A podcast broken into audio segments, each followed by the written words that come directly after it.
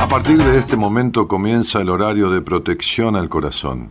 La permanencia frente a la radio depende exclusivamente del cariño que cada uno se tenga. Este programa trabaja con las emociones. Cualquier semejanza con la realidad es tu responsabilidad, ya que solo vos podrás afrontar lo que fuiste, lo que sos y lo que querés ser ante un imprevisto impacto con ciertas verdades que desconocías. Entendemos que quizás hayas estado huyendo demasiado. Es hora de dejar de escapar. Gracias por volar con buenas compañías. Con ustedes, Daniel Martínez. Hola, buenas noches, ¿cómo estás?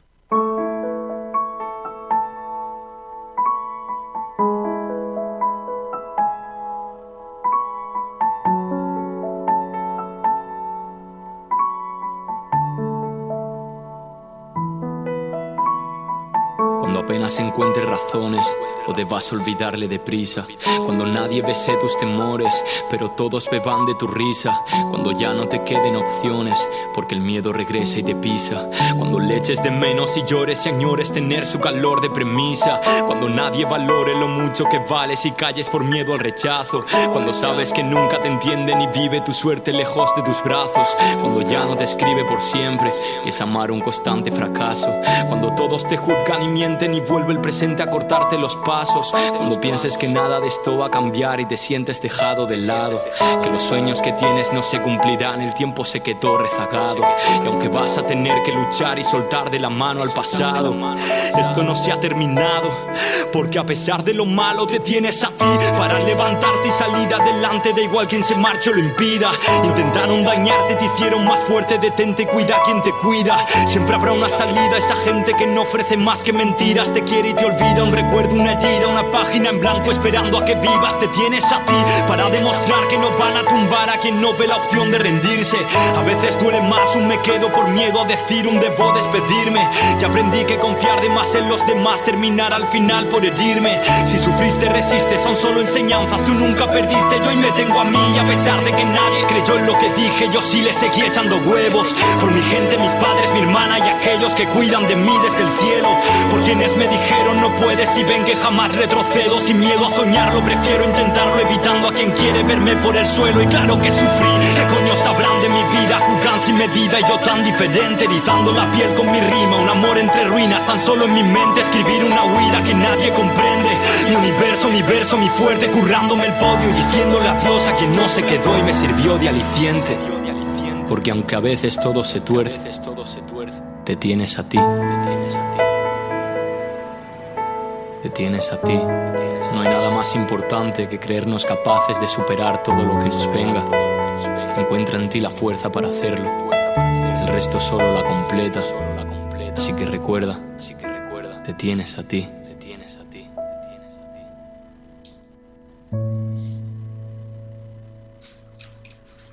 Bueno, buenas noches a todos. Eh, y, cada día que, pasa, y cuanto más personas yo veo, entrevisto, escucho,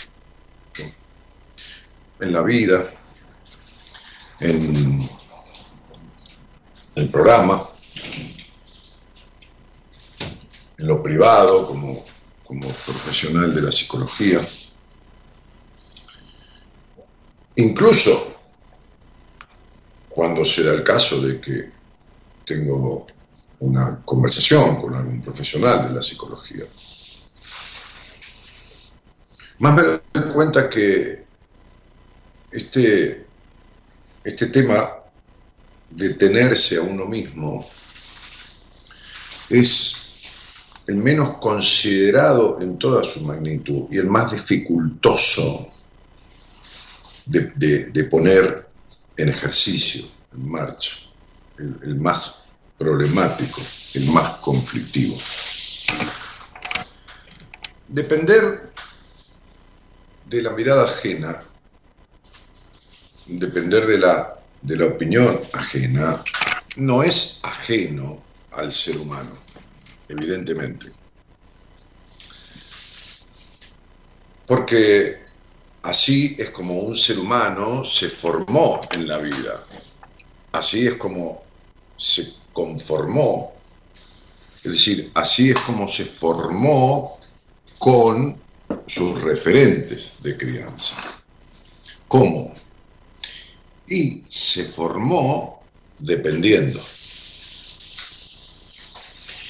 Hoy una, una profesional del equipo que va a hacer un programa en estos días me decía que me parecía, se hablaba sobre traumas, y le dije que me parecía un tema excelente.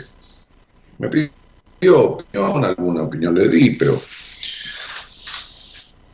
Y, y en general, salvo rarísimas excepciones, determinadas circunstancias que se generan en esta dependencia producen conflictos que permanecen a lo largo del tiempo y que se transforman en traumas. Porque la baja confianza en sí mismo es una situación traumática. Porque la desconfianza eterna en los vínculos es una situación traumática. Porque la culpa en el disfrute o por el disfrute es una situación traumática.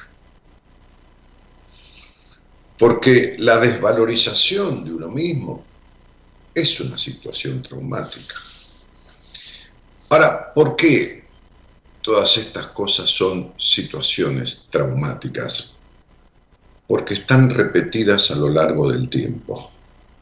Porque cualquiera pierde la confianza en sí mismo momentáneamente ante una circunstancia. Cualquiera flaquea ante determinada situación. Cualquiera en algún momento dice, uy, bueno, ¿qué van a pensar de mí si hago esto? Y aparece cierto, cierta crisis con la, con la aprobación. A cualquiera le puede doler en determinado momento cierta desestimación, cierta falta de consideración. El sentir siempre falta de consideración en los vínculos es una situación traumática. Es decir, todo lo que se reitera todo lo que permanece a lo largo del tiempo como conducta afectante, vamos a decir así.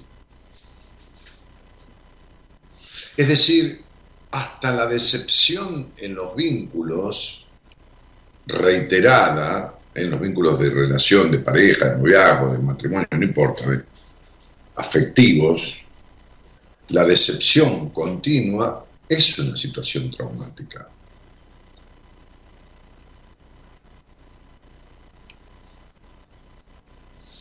Un dolor de cuerpo ocasional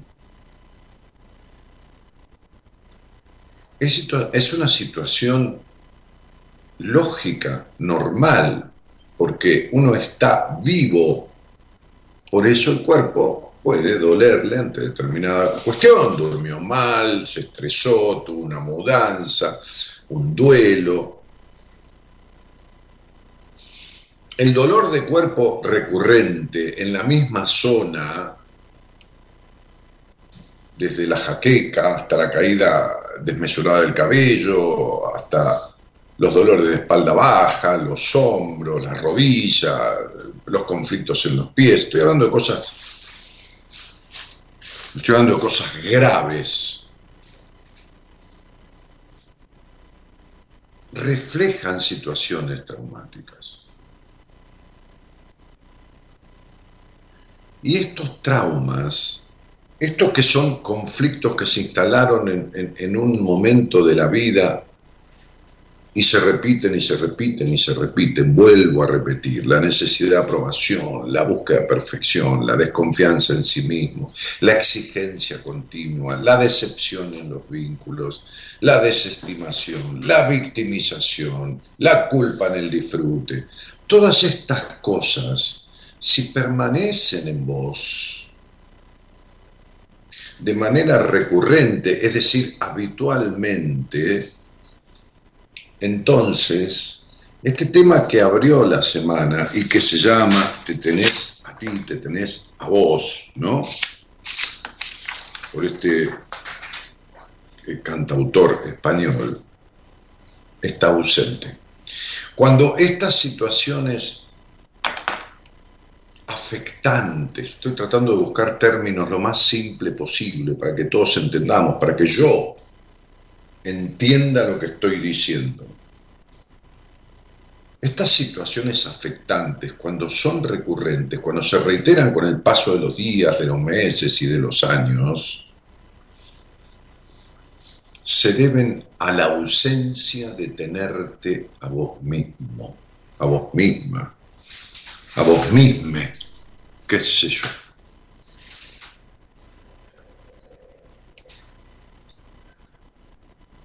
Entonces, mientras vos no decidas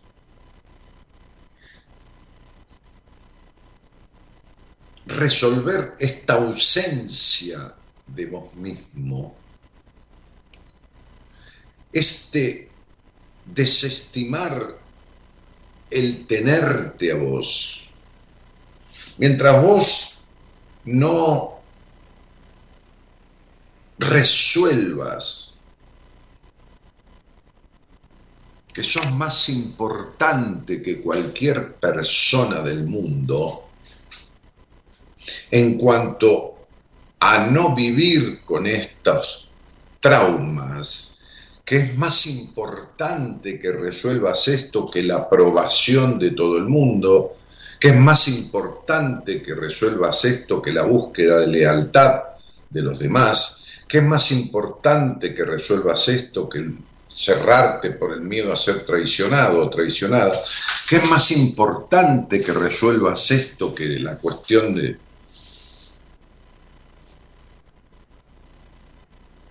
si te llama tu novia, tu novio, no te llama a la hora que te dijo de llamar. Otra cuestión, el control permanente, la necesidad de tener todo controlado, es otra situación emocional traumática. El vacío existencial, la incompletud, es un estado traumático. La melancolía permanente es un estado traumático. ¿Qué quiere decir? Que son estados emocionales que atentan contra un sano transitar la vida que provienen de conflictos de tu historia que no han sido resueltos y se fijaron como un trauma porque se repiten todo el tiempo. Es decir, es la dureza que sale en el pie y que si no la curás termina siendo que es un callo plantal, por explicarlo de alguna manera. Por explicarlo de alguna manera.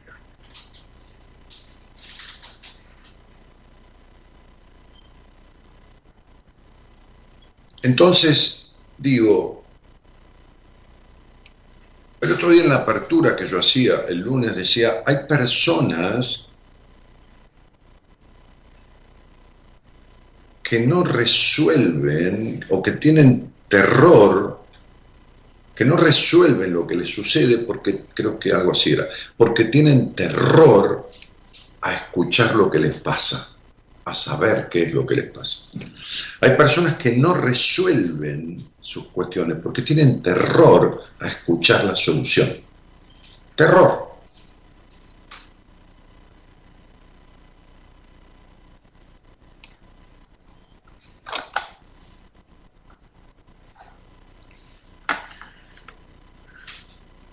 Hay una joven mujer que yo atendí y que fue resolviendo estos conflictos traumáticos, que tiene una madre que vive llena de este tipo de conflictos traumáticos.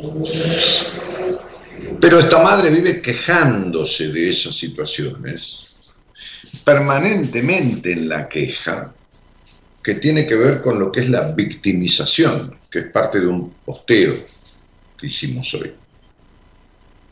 Entonces esta mujer que yo atendí, la hija, le dijo a la madre, ¿por qué, más allá de tu terapia, por qué no haces una consulta con Daniel? La madre, por supuesto, me conoce, sabe que la hija se atendió conmigo, sabe lo bien que está la hija, que es mérito de la hija, porque uno, como dije el otro día yo, no cura a nadie, el que, el que, el que se cree que cura a alguien está loco. Porque, a ver, Favaloro pudo haber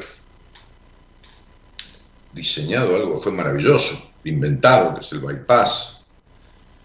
Como que el médico que viendo la puerta de un ascensor eh, se dio cuenta de que podía darle forma a un instrumento que está colocado en las arterias que se llama stent, que es como una puerta de un ascensor en miniatura que se utiliza para abrir la arteria. Ahora, el que pone el cuerpo y va al quirófano es el paciente. Uno siempre dice, falté a trabajar porque me enfermé. Me enfermé. Entonces cuando vuelve un compañero de trabajo le dice, ah, volviste, y sí, me curé. Y sí, me curé. O le comento a un amigo, hace tres días que no voy a trabajar. No, hoy volví a trabajar porque hace tres días que no iba. ¿Y por qué no ibas? Porque me había enfermado. ¿Y cómo estás? No, ya me curé. Ya me curé. Fíjense que nadie dice el médico me curó. Después sí, ¿viste? sale por televisión y dice, agradezco a los médicos que me curaron, pero, pero esto ya es pensado, esto ya es protocolar. Ese protocolo, ¿viste?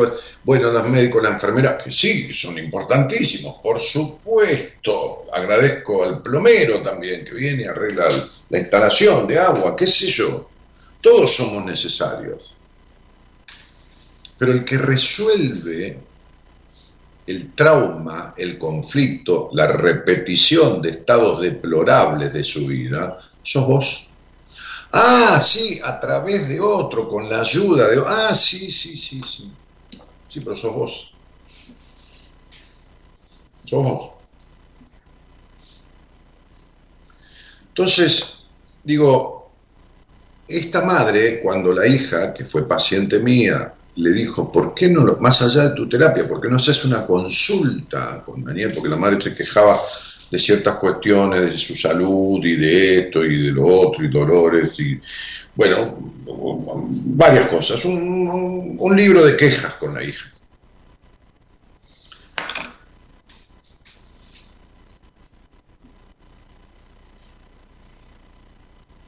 Me dijo ella, la hija, adivina que me contestó mi madre.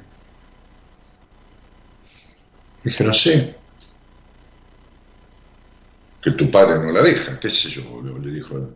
No, no, no, pensó un poco más. Dije, no, claro, sí, que le da miedo. Sí, eso dijo, que le da miedo.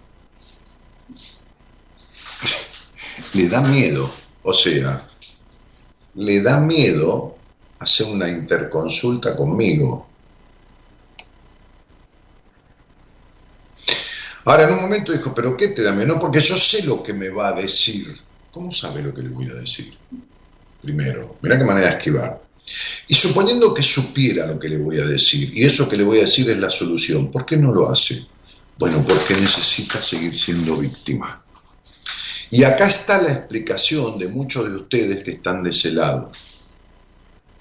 Necesitan, como los gobiernos, ¿viste? Entonces Macri eh, le echaba la culpa a Cristina.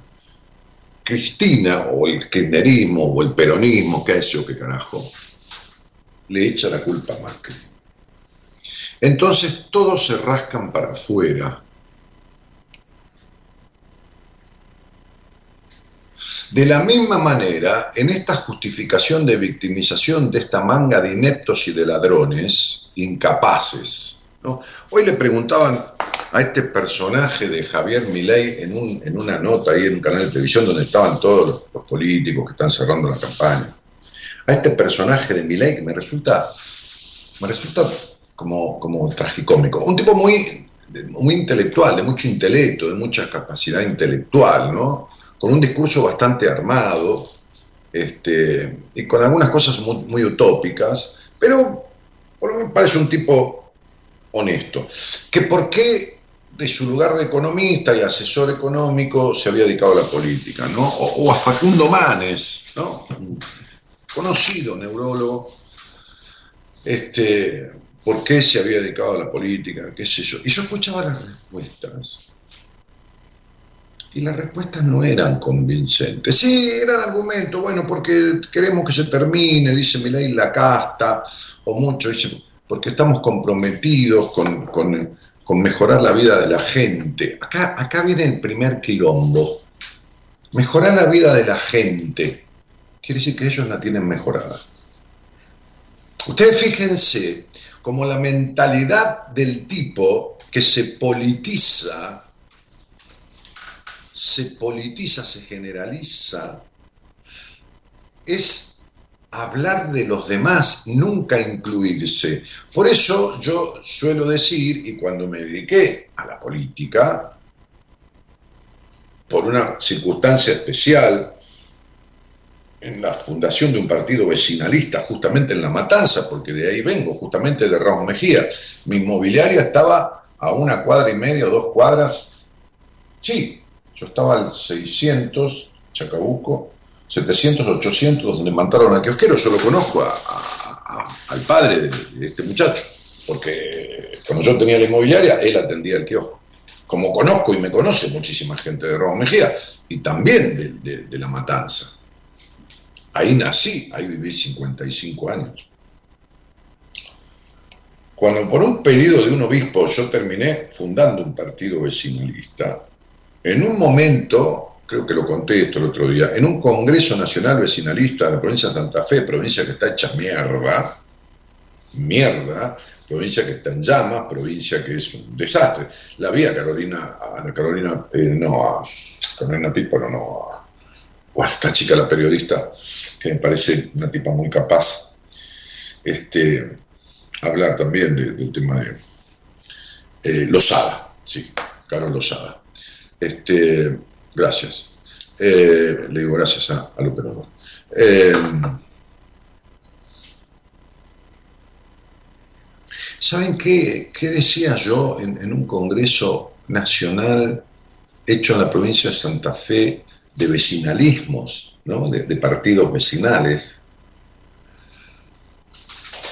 cuando me tocó hacer una exposición de la comisión a la que yo pertenecía, porque en un congreso se arman comisiones y sacan conclusiones y siempre hay este, por grupo este, un, como, como, como, un, como un representante, como un orador, como un explicador de lo que ese grupo llegó a las conclusiones que llegó.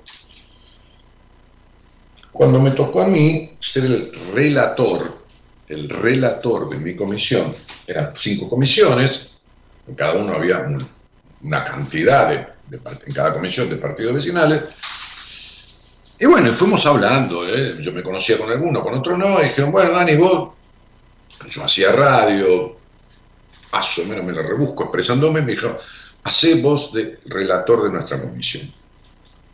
Entonces, establecimos las conclusiones de la comisión, pero en un momento, como parte de ese relato de lo que habíamos concluido, yo agregué palabras mías. Porque lo que tenía era una lista de conclusiones. Y diciendo que yo era, o era, o hacía, o trabajaba empresario de la construcción, inmobiliario, con los vaivenes y éxitos y, buenos resultados y malos resultados, este, eh, porque también eh, las situaciones del país acompañan o no acompañan a los diferentes rubros y también uno comete errores. Decía que tomé la decisión por muchas cuestiones de dedicarme o de pretender ocupar un lugar en la política, pero que la fundamental causa fue la que en una parte del libro La República de Platón, Platón, aquel discípulo de Sócrates, en esa parte del libro La República, en ese párrafo, dice lo que yo siento que es la razón fundamental por la que estoy acá, la, por la que estoy acá. Platón decía en ese párrafo que hay personas que se dedican a la política no tanto por el gusto de hacerlo, sino para dejar de ser gobernados por incapaces. Y la verdad es que yo estoy harto. A veces otro día cenaba con mis amigos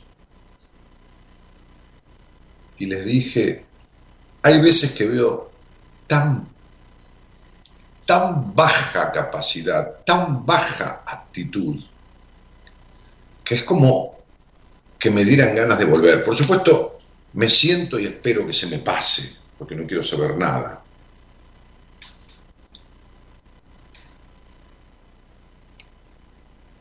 Entonces, esta gente que se siente perteneciente a la clase política, que hay cuatro clases entonces sociales, la baja, la media, la alta y la clase política, que hablan de arreglar la vida de la gente, no se incluyen en la gente, no se escuchan. Pero qué pedazos de hijos de puta. Es un discurso excluyente de ellos mismos. Ellos no se incluyen en la gente. No se dan cuenta que es terrible lo que están diciendo. Bueno, muchos de ustedes no se incluyen en la gente. Son unos desposeídos de sí mismos. Un rancho aparte. Los políticos es porque tienen resuelto su, su cuestión y su quilombo. O los sueldos no quedaron congelados. O no se desvalorizaron. ¿Y los sueldos de los políticos qué pasó? cuando se le dijo al señor presidente de la Nación, dijo, no, no hay por qué bajarle los sueldos a los políticos, pero qué pedazo de hijo de puta. Qué pedazo de me cago en todos ustedes. Se llama me cago en todos ustedes. Uruguay, Chile, esto, lo otro. Bajar, aunque sea, disimular, bajate el sueldo se llama Me cago en la gente.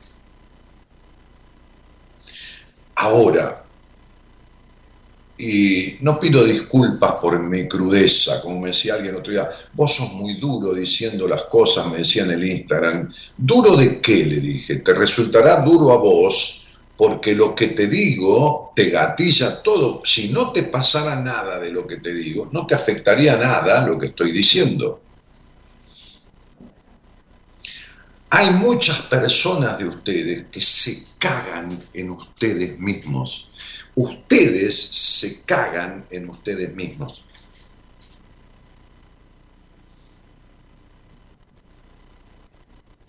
Ustedes son al revés de los políticos. No tienen su problema conflictivo, traumático resuelto le quieren resolver el problema a los demás. Estoy harto de ver hijas que son madres de sus madres o madres de sus padres o que se simbiotizan y repiten los estados emocionales de las madres. Estoy harto de ver hijos edípicos que después son de su mamá y se convierten en hombres niños y no dejan nunca de ser niños, hasta problemas con el pito tienen que no se les para o tienen eyaculación precoz, un 30, un 40% de los hombres. Ustedes se cagan en ustedes.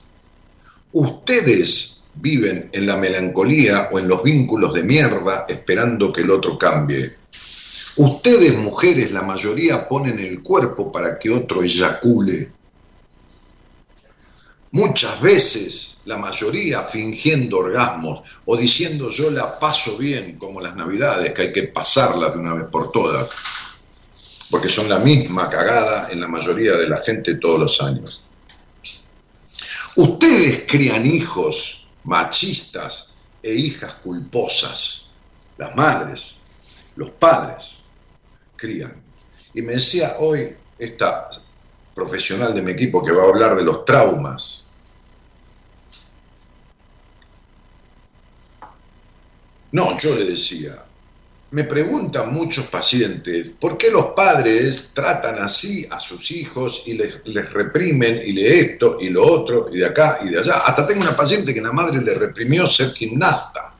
Ella quería ser gimnasta cuando era chica y la madre la, corrió del deseo y no la acompañó en eso, porque la nena ya chiquita, ocho años, nueve, tenía el cuerpo recontra elástico y quería, no la acompañó, no la llevó a esa edad, hay que llevarla, hay que pagar un profesor o anotarla en una, qué sé yo, en un círculo de, este, este, este, de educación física del Estado, no sé lo que fue.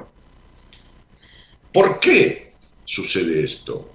Porque esos padres vuelcan en los hijos lo mismo que recibieron de sus padres. Es decir, vuelca toda la mierda. ¿Por qué una hija le cuenta a la madre que el tío la está abusando y la madre dice, callate la boca, no digas eso, no inventes, o la caga palos, o, o, dice algo habrás hecho? Porque esa madre también fue abusada sexualmente y no se pudo hacer cargo de su abuso. No lo resolvió y entonces la mierda que tiene con la sexualidad, la culpa, esto que le instituyeron y lo demás, se lo traspasa a la hija. No es que la madre sea mala o el padre, es que están hechos mierda y entonces no pueden dar otra cosa que un cúmulo de mierda a sus hijos. Y estos hijos siguen repitiendo con sus hijos, o sea, los nietos de esos padres, y los hijos de los hijos, o sea, los bisnietos, siguen repitiendo por generación el mismo quilombo de la misma manera que este país, que era uno de los ocho o nueve o diez más ricos del mundo, está en el puesto 50 o 60 porque la mierda no resuelta de la historia del país se va transmitiendo de generación en generación y va degenerando. Yo no me importa un carajo ni de Alberto Fernández, ni de Macri, ni de Cristina, ni de Vidal. Me importa una mierda de ellos. Pero la provincia de Buenos Aires, el Gran Buenos Aires, que está hecho mierda, hace 30 años que lo gobierna el peronismo. ¿A quién mierda le quieren echar la culpa de cómo está? ¿A quién carajo le quieren echar la culpa de cómo está? De 34, 35, no me acuerdo, 36 años de democracia, hace 30 que gobierna el peronismo. Digo, más o menos. 30 o 28 o 30, qué sé yo. Entonces, digo, ¿a quién le querés echar la culpa? Del mal estado con el que estás, si tenés más de 20, 30, 25, 30, 40, 50 años. ¿A quién se la querés echar? ¿A tu papá? ¿A tu mamá? ¿A tu tío? ¿A tu abuela? ¿A quién cuando tenés ya uso de razón y poder de decisión?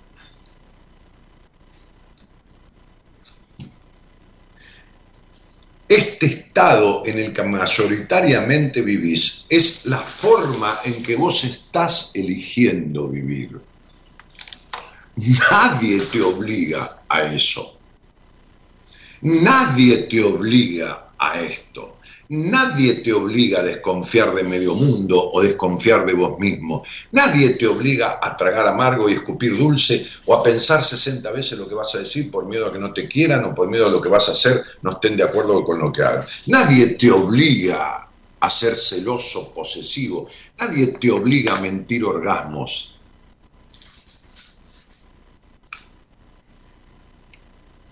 Vos estás así y esto te tiene hecho mierda como el país, porque no arreglas tu historia. lo que proviene conflictiva y dramáticamente de tu historia. Igual que Argentina no resuelve su historia y la sigue repitiendo. Entonces es lógico que si en, en Raúl Mejía, mi pueblo, matan a un tipo de cuatro tiros en la cabeza, un pendejo con una pendeja que ya venía de estar seis años en cana, preso, es lógico que la gente que no aguanta más la inseguridad, porque tengo amigos, comerciantes ahí, los robos, esto, lo otro, lo conozco en mi pueblo. Es lógico que proteste y que quiera ir a protestar o que se junte. Y resulta que 300 policías le tiran gases en la cara a los vecinos, que son laburantes. No cobran planes sociales esos que estaban ahí. Yo conozco muchos de ellos. Laburan y paran impuestos. Pero cuando hay un piquete, o a los mapuches de mierda que se roban o queman las casas, con ellos dialogan. Con los piqueteros que cortan la posibilidad de laburo, que cortan las calles, que cierran todo, que le cagan la vida, el presentismo al laburante, esto, lo otro, con ellos dialogan. Con los mapuches hay que dialogar. Y a los vecinos le tiran gases en la cara. ¿Entiende que están hechos mierda? Esta clase política está hecha mierda, lejana de la gente. Bueno, cuando vos te tirás gases en la cara, cuando vos no te dejás ver la realidad, cuando vos vivís como si te tiraran gases lacrimógenos con una tristeza permanente, entonces estás alejada o alejado de la realidad. Entonces tenés que ver este posteo ¿no? que, hoy hacíamos, que estoy tratando de, de, verlo, no, no, acá está, este, que dice autocompasión o victimización, ¿no? Dice, la autocompasión, ¿eh? mientras que una, o sea, hace referencia al cuidado propio, la autocompasión, la otra lleva al constante sufrimiento, porque la autocompasión tiene que ver con la transformación, es decir, ir hacia adentro, escucharse, poner atención a las necesidades internas, accionar en pos de lo que se desea, decir, qué cagada, me está pasando esto, ¿por qué me pasa? Bueno, voy no lo sé, voy a averiguarlo, voy a ver cómo lo resuelvo, hace años que me pasa esta cosa. Eso es autocompasión, me compadezco de mí mismo, tengo compasión, me compadezco. O sea, padezco conmigo y busco dejar de padecer. Mientras que la victimización lleva al bloqueo, a la inseguridad, a la incapacidad de hacer y al estar, siempre manipulando y responsabilizando al otro. Quien elige ser víctima se pierde el hermoso camino de encontrarse a sí mismo. Eso poníamos, te espero la noche en buenas compañías. Mira, hace lo que quieras con tu vida, quédate en víctima, seguí sufriendo, queré controlar todo, queré arreglar todo solo, desconfía todo el tiempo, quédate al lado del pelotudo, a la pelotuda con el que te estás quejando todo el tiempo, que no lo soportás, que te pasa esto, que te pasa. Hacé lo que se te cante el culo, pero deja de echarle la culpa a los demás. Te deseo de todo corazón que no te mueras sin aprender lo que es tenerse a sí mismo. Buenas noches y gracias por estar.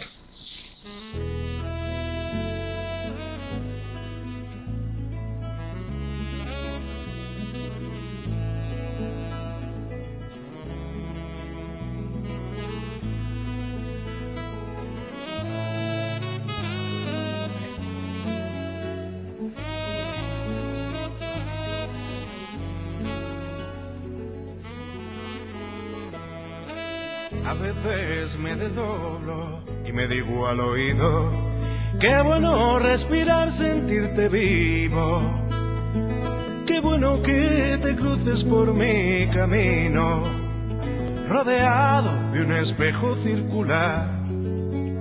Soy feliz con esta esquizofrenia tan particular. Qué grato es encontrarme, vaya donde vaya.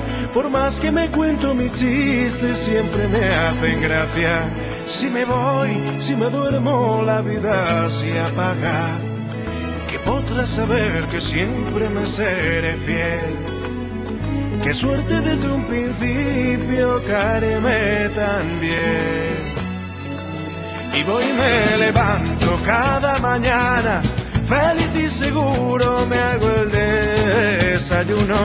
Me lo sirvo en la cama y allá voy, menudo soy me dedico a rechucho, sexo seguro, sin riesgos y contemplaciones, dudo que nada me satisfaga mejor que un servidor. Menudo soy para el amor y qué le voy a hacer si la gente me condenó al olvido a ser autosuficiente. Si con eso sobrevivo que no es poco, mejor loco qué mal acompañado. en ese teléfono que figura en la transmisión, lo voy a decir igual porque hay gente que está escuchando a través de otros, de otros dispositivos, de otro sistema, de, YouTube, de la radio, de, que no está en el Facebook conectado. El teléfono es 54 9 11 31 03 6171. Es el teléfono de la producción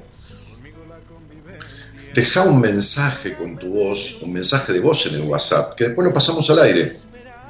Qué sé yo, comentando lo que quieras, que tenga que ver con, algo de lo que hablamos, o con algo que pensar, que tenga que ver con el programa. No, me hablé del precio del dólar, porque no es un programa de economía.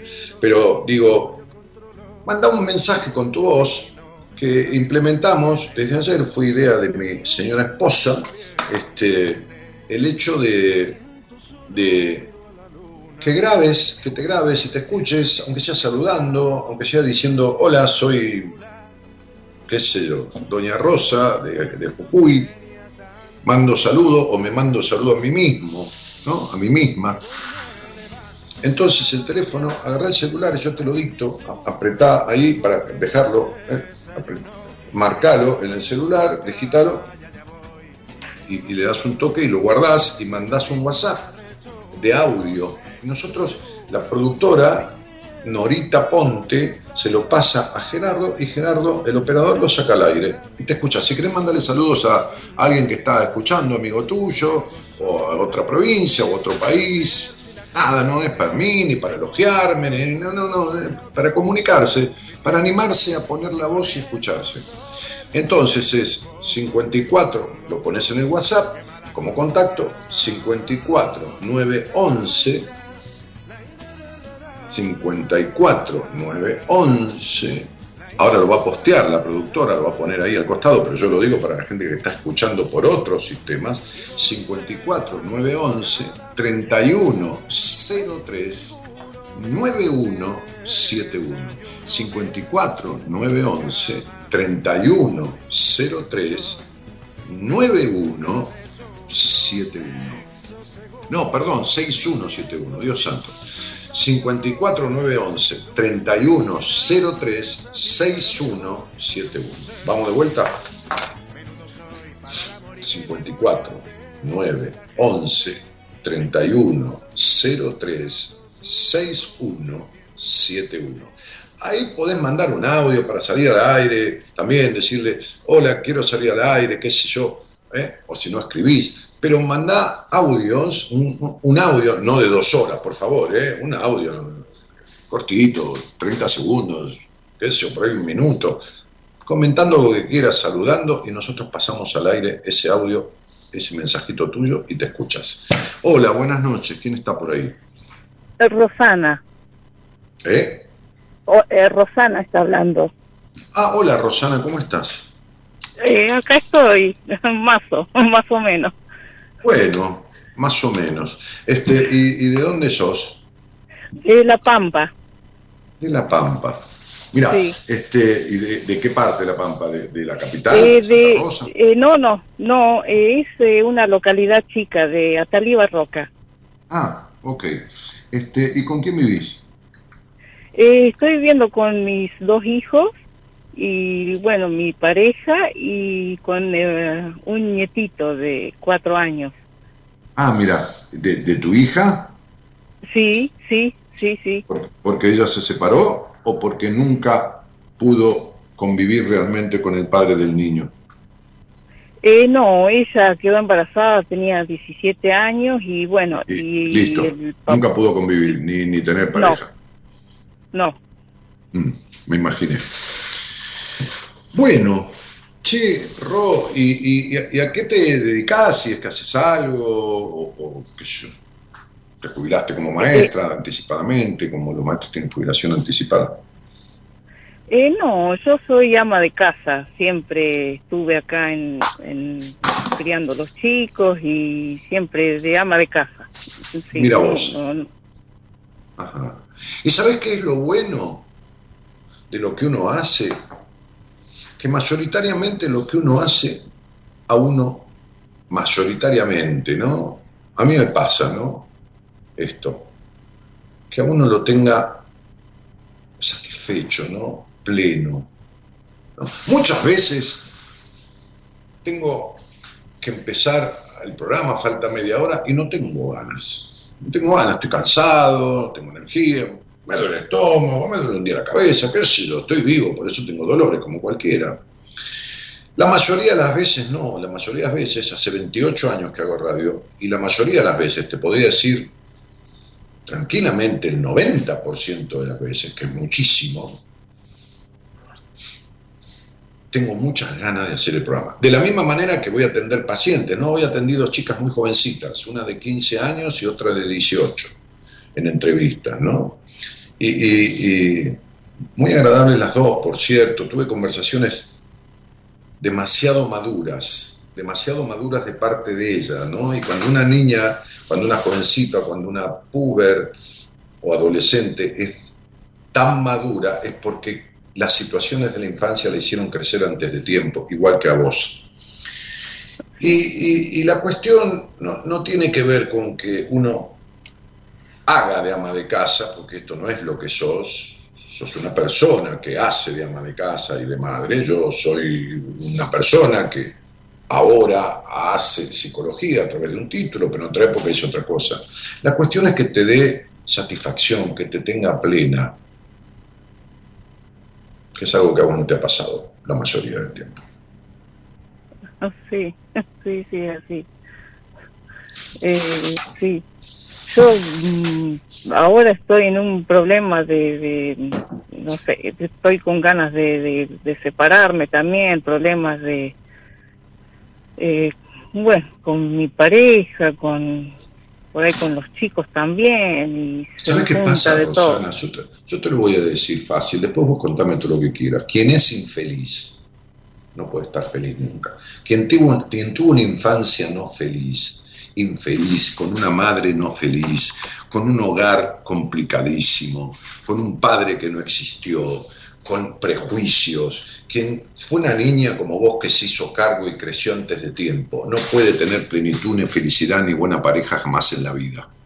Ni volcarle a los hijos nada positivo que no sea la responsabilidad y esto y lo otro, que no se permite disfrutar de la vida como has sido vos que te da culpa el disfrute, porque has nacido en un hogar gris donde nadie disfrutaba, con una madre que no disfrutó, quien está así, no lo resolvió nunca, siempre encuentra problemas en la vida.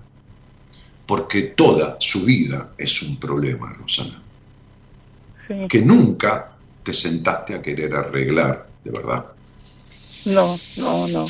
Bueno. Este.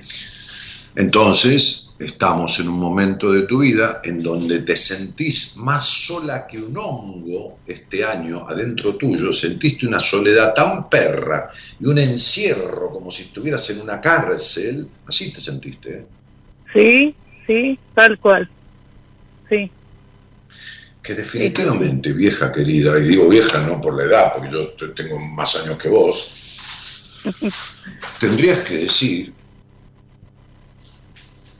se va la reputísima madre que lo parió, mi historia, mi pobre madre que fue infeliz, mi padre que no existió, los prejuicios, la culpa, los orgasmos que siempre disimulé y todo esto y voy a arreglar lo que queda de mi vida porque no quiero ni mierda morirme de esta manera.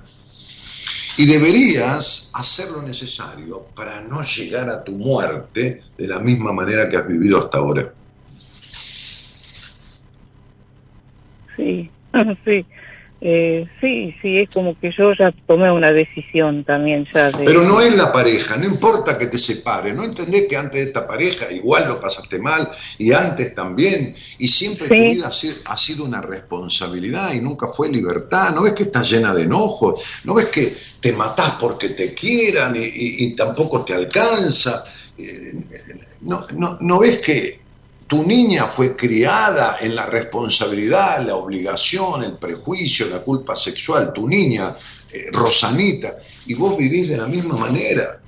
Es decir, nunca modificaste nada, tú nunca tuviste un vínculo coherente, porque mi amor, mi vida, vieja querida, el vínculo con vos no es coherente. Seguís viviendo como te criaron. Igualita. Sí, sí, sí, es verdad. Sí. ¿Cuánto hace que me escuchas, Ro? Ya hace muchos años. Yo te, te escuchaba ya cuando estabas en Radio del Plata, porque acá Santa Rosa comunicaba con. Sí, y, y después. ¿Y, eh, cuántas veces dijiste.? ¿Cuántas veces que me escuchaste hablar en el programa o, con un oyente y tú me dijiste, la puta madre, eso me pasa a mí? Pero ¿qué lo parió? Así soy yo pero qué cosa, igualito que, como, lo que me pasa. ¿Cuántas veces lo dijiste? Un montón. Sí, sí, muchísimas veces. Hoy estuve escuchando los programas, viste, por eh, Spotify, que y, sí, sí, me identifico la mayoría de las veces. Y, pero, pero ahora decime, decime, pero decime de verdad, de corazón, vieja, como hablo yo, viste, este, ¿por qué crees que no pudiste, no pudiste, porque no has podido, ponerte en marcha para arreglarlo. Como cuando se te rompe la ladera, viste, que vos enseguida llamás, pues se te pudre toda la comida, viste, llamás al técnico. Sí, por miedo también, siempre sentía este miedo a que, no sé, no, no, no, no me animaba nunca a a charlarlo, a, a enfrentar todo y, y, por eso siempre me callaba, me callaba, me tragaba todo y bueno, es que como que ahora llegó un momento que ya dije basta, no sé, no, no, no, no, no soporto más estar mal, mal, mal, siempre igual y es que como que quiero otra, otra cosa, no sé, bueno, me alegro mucho por vos, Rosana. Me alegro mucho. Por eso te decía que deberías hacer algo para no ir camino de tu muerte de esta manera de vivir, que no sabes cuándo te vas a morir. Ojalá vivas 100 años. Para vivir 50 años más así es una mierda, ¿viste? ¿Para qué querés? ¿No? Entonces, vivas 20, 10, 5, 30, 40, no sé lo que vivas, que sea diferente. Sí sí, sí. Porque encima, si vos fueras una jodida hija de puta venenosa, yegua traidora, pero no, encima sos, sos un buey, sos un buey. Agachar la cabeza y harás el laburo, la responsabilidad, todo tiene que estar ordenado. ¿Entendés lo que te digo? Sí, sí, sí, porque es así, es así. Sí, sí, ya sé. Ya sé. Toda la verdad, sí. Entonces digo, pero la puta madre, un día te mereces, algún día, como decía uno eh, eh, cuando, cuando jugábamos en el café, en el bar de la esquina de mi casa, yo por ahí me rateaba al colegio y me iba a jugar a las cartas, ¿viste? estaba en la secundaria. Entonces eh, jugábamos con, con unos tanos constructores, ¿viste? albañiles, que se iban ahí al, mediodía a tomar un vermú y jugábamos al truco. Y, cuando, y cuando alguno ligaba las de espada de estos tanos, viste que son tan de café, de bar, decía, por fin mi perro cazó una mosca, ¿no? Por fin mi perro cazó una mosca. Bueno, algún día es hora de que vos puedas decir, por fin mi perro cazó una mosca, ¿no? La puta madre. Algún día me tiene que tocar a mí, pero, o sea, a vos, pero va a ser cuando vos hagas algo, porque si seguís siendo la misma, siempre va a pasar lo mismo. Algo para dejar de querer tener todo controlado, algo para dejar de tener culpa de disfrutar en la vida, algo para, para dejar de tener miedo a que no te quieran, o tener miedo a lo que vas a decir, algo, porque además tenés una contradicción, mira, por un lado tenés esta necesidad de aprobación y por otro lado te encanta mandar.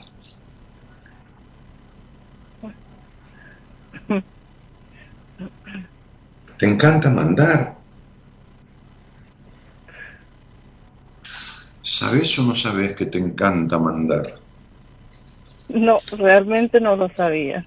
bueno, esto es algo que trajiste en tu vida como un como una herencia genética, como una capacidad natural. ¿Sabes qué te produce el no ejercer tus capacidades naturales? Ese uno que está ubicado en cierto lugar de tu estudio numerológico que dice persona que tiene la capacidad natural de ponerse primera en la vida, a quien le agrada mandar.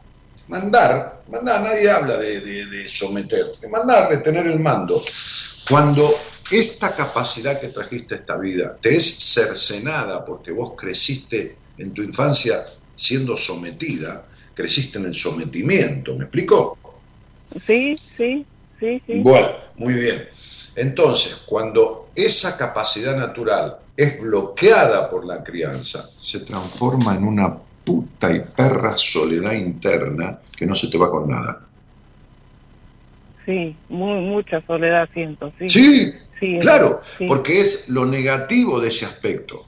Lo positivo de ese aspecto, es como el vino, ¿viste, nena? Te, te tomas dos copas o tres y te ayuda a la digestión, te dilata las arterias y te pone un poquito cachonda inclusive. Pero si te tomas tres botellas, terminas en pedo y vomitando por los rincones. Es decir, el vino te empieza a dar la parte negativa del vino. Bueno, el no transitar tu vida despegándote de cuestiones de tu pasado, deja tus actitudes naturales, las capacidades que trajiste a esta vida, en su aspecto negativo como el vino. Claro. Entonces, eso que es la capacidad natural de ponerse primero y ejercer el don de mando, de mando natural, ser líder positivo, no eh, dictador, se transforma en una perra soledad interna. ¿Viste? Claro. Sí, sí, sí, sí. Eso es lo que quiero tratar de, de hacer, de vivir, no sé, por lo menos tener un momento de felicidad, de, de, vivir la vida mm, como se debe, como se debe. Sí, sí, pero esto lo has dicho muchas veces. Muchas veces sentiste tocar fondo y decir, estoy podrida, tengo las bolas llenas o lo que fuera de todo esto. Pero viste, te acostás, pasan dos días y seguís en lo mismo. Sí, Sí, sí, ya más veces por ahí, viste, y después este como que me, quedaba y volvía otra vez, y otra vez lo mismo, lo mismo, lo mismo. Pero ahora es como que más me, por eso quería hablar con vos, viste, para ver, yo digo, para, ya sabía más o menos lo que me ibas a decir, pero eh, ya es como que tomé una decisión. Ya va a ser duro, pero bueno, va a ser para el bien mío también, porque... Sí, pero acompañate con alguien Acompañate en este tramo con alguien para que no te hagas trampas. Llama a, Noemí De Vito, que es psicóloga de mi equipo, que tiene cinco hijos, seis nietos, que se separó teniendo cinco hijos. La menor de dos años y la mayor de 19. Se separó en buenos términos, pero se separó. Y que con cinco hijos siendo profesora de matemáticas, que era su trabajo. Y por supuesto su marido cumplió el rol de padre, ¿eh? ayudó económicamente a sostener los hijos, o sea, fue una, sana separación. Pero con cinco hijos, a cuestas en el buen sentido de la palabra, como profesora de matemáticas, porque no era millonaria tampoco, se, puso, se puso a estudiar psicología, teniendo cinco hijos se recibió de psicóloga, es docente universitaria.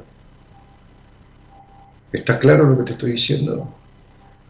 Entonces, buscate a alguien que te acompañe no solo en la separación. Lo que importa no es la separación. Lo que importa es resolver lo que te tiene sumida en una vida de mierda, de un gris, de un vacío existencial, y lo que te hace que así tengas otro novio, otra pareja, va a ser siempre la misma cagada. Eso es lo que tenés que resolver en una terapia. De paso, mientras vas empezando a trabajar eso, te vas mientras te vas acompañando con alguien con quien poder hablar de verdad, que no tenés una amiga personal, íntima, confesional, que sirva como no la tenés. Entonces, mientras vas hablando y acompañándote en este proceso de separación para no hacerte trampas, para no boicotearte, para no para pasarlo lo menos peor posible, vas trabajando, porque eso es lo que va a hacer Noemí, las cuestiones que te trajeron a vivir 50 años de esta manera. ¿Me entendés lo que te digo? Porque si no, le importa que te separes, ¿eh? vas a seguir teniendo la misma vida gris de mierda que tuviste siempre. Esto no lo arreglás con separarte. ¿eh? No. no, si vos cuando no estabas con este señor tampoco eras, tenías una vida plena y feliz. O, plena. Si este vacío interno tuyo, esta soledad, está siempre con este tipo, con el otro, con quien sea. Sí, sí, sí, sí, sí. Y bueno, entonces, ¿qué tiene que ver? ¿Qué te crees que vas a arreglar separándote? Nada. O sea, es eliminar algo del presente que te jode, pero el pasado que te produce esos síntomas que tenías con este tipo o sin este tipo, no se va a resolver porque le des una patada en el culo a este tipo. Para nada. ¿Entendiste? No es que vos eras una mina feliz y sonaban cascabeles y bajaban los ángeles del cielo con trompetas alrededor de tu vida antes de este tipo. No. Y bueno, entonces, ¿qué me venís? ¿Qué te crees? ¿Que vas a solucionar algo por separarte?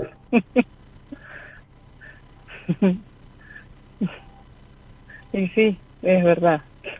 ya viene arrastrando de, de chiquita. Bueno, entonces, mi vida, ya lo sé. Mm. Por eso digo que creciste sometida.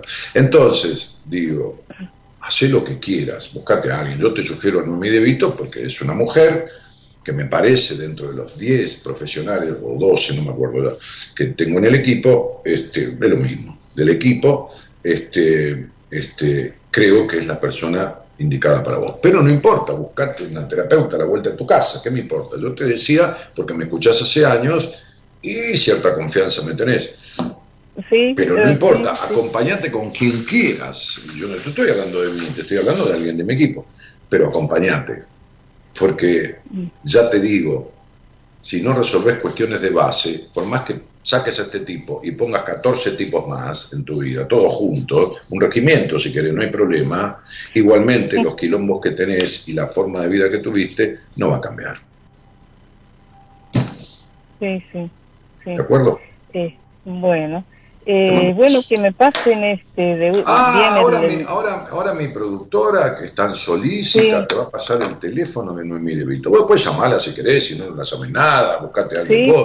Es, era, era, es una sugerencia. Está, bueno, son una sugerencia. Ahora, si querés y te vas a atender con Noemí, decirle, Noemí, yo hablé con Daniel el miércoles, el miércoles, ¿qué día es hoy? Miércoles, bueno, fue miércoles 10 el, programa del miércoles a la noche, que es jueves 11, este, el miércoles 10, él hizo la apertura y después yo tuve una charla. Me dijo Daniel si podías escuchar esa charla. Entonces esta charla, escuchada por Noemí, ya le da un panorama de un montón de cosas de tu vida que le sirven a Noemí para no tener que empezar de cero. Bueno. ¿Me entendiste? te adelanta tiempo de terapia, te hace ahorrar plata de terapia, porque ya Noemí no importa, si no, si no hubiera estado esta charla, igual ella va a llegar a conclusiones parecidas, pero le va a demandar un tiempo. en vez de ya, con esta charla, ella tiene todo el paquetito de tu vida. Bueno. ¿Lo entendés? ¿Entendés lo que te quiero Sí. decir? Sí, sí, sí, ya. ya Bueno, eso, sí. eso le va a ahorrar a Noemí la tarea de averiguación, a vos te va a ahorrar tiempo y, y plata, todo junto. Así que, ok, te mando un beso. Bueno, listo, Daniel, un beso grande. Chao, Chao, chao, chao. Chao, grande. Nada te llevarás cuando te marches. Cuando se acerque el día de tu final. Vive feliz ahora mientras puedas. Tal vez mañana. Hola, buenas noches, Dani, ¿cómo estás? La verdad que te felicito. Todo lo que dijiste es real. Te quiero mucho. Hace muchísimos años que te sigo. Siembra tu tierra y No me, dijiste, no me dijiste tu nombre, pero bueno, te mando un cariño grande. Gracias. deja volar libre tus pensamientos. Deja el rencor. Hola Daniel, buenas noches. Me llamo Juan Manuel. Quería preguntarte si para vos el alcoholismo es una enfermedad, si el alcoholismo es un trauma y qué opinión tenés de Alcohólicos Anónimos. Desde ya, muchas gracias y muy buenas noches. Juanma, el alcoholismo es una adicción y toda adicción es una enfermedad, este, eh, porque genera una dependencia, ¿no? Eh, no es un trauma, proviene de conflictos que al no estar resueltos terminan en el alcohol, es decir, conflictos traumáticos ¿eh? que terminan en, en la adicción al alcohol, a la compra compulsiva, a las personas, a la, a la, a la, a la- a qué sé yo, la lo que mierda fuera de lo cual uno dependa todo el tiempo. Este, así que creo que esa eran tus preguntas, me parece. No sé si había una tercera, repetímelo si lo tenés ahí, si no lo borraste. Hola Daniel, buenas noches. Me llamo Juan Manuel. Quería preguntarte si para vos el alcoholismo es una enfermedad, si el alcoholismo es un trauma y qué opinión tenés de Alcohólicos Anónimos. Ah, la Desde tercera. muchas gracias y Anónimos- muy buenas Alcohólicos noches. Anónimos es una muy buena organización. Alcohólicos Anónimos, como Narcóticos Anónimos, bueno, es, es una excelente, como, como algo, bueno, nada, este, este, eh, eh, es, es una muy buena organización, con, con muy buenos fines. Ahora, todos los grupos de Alcohólicos Anónimos no son iguales, los que los componen no son iguales, los líderes no son iguales, pero, a ver, Hola. yo he, he tratado en algún momento cuestiones de adicciones. Hay en mi equipo una especialista en adicciones, hay en mi equipo una psicóloga con mención de honor en la Universidad de Buenos Aires, con un posgrado en adicciones, pero yo he tratado algunas, me acuerdo un muchacho de 25 años con fuertes adicciones que lo mandé a esta institución. Este, así que, bueno, a mí como complemento de su terapia me sirvió muchísimo. ¿eh? Como complemento de su terapia. Listo.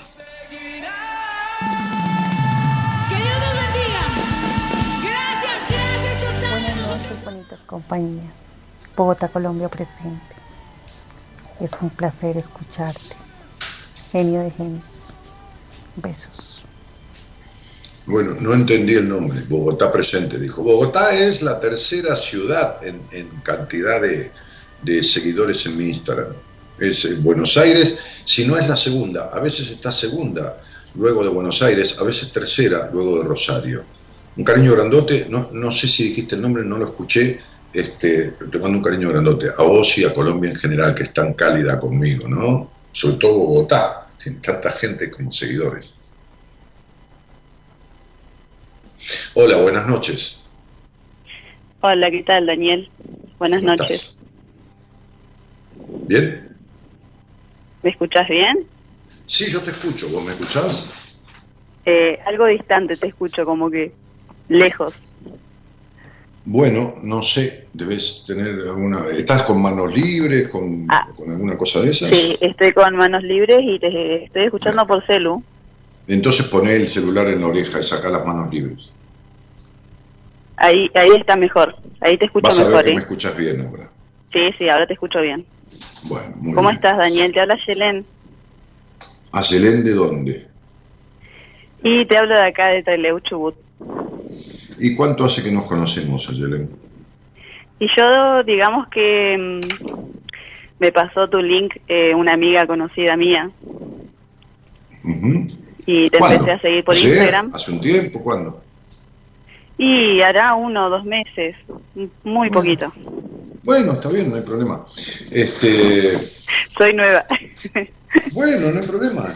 Tienes el mismo derecho que los que hacen 50 años que escuchan, es la misma historia. Eh, ah, Estela se llamaba la del mensaje, la señora que no había, o la chica que no había entendido el nombre. Le mando un cariño grande. Eh, decime una cosa, Yelen, ¿con quién vivís? En estos momentos vivo sola con mis cinco hijos. Con tus cinco hijos. Sí. Ok. Este, ¿Y qué edades tienen? El más grande tiene 15. La que le sigue tiene 13, ¿Mm? 10, 6 y 4 años.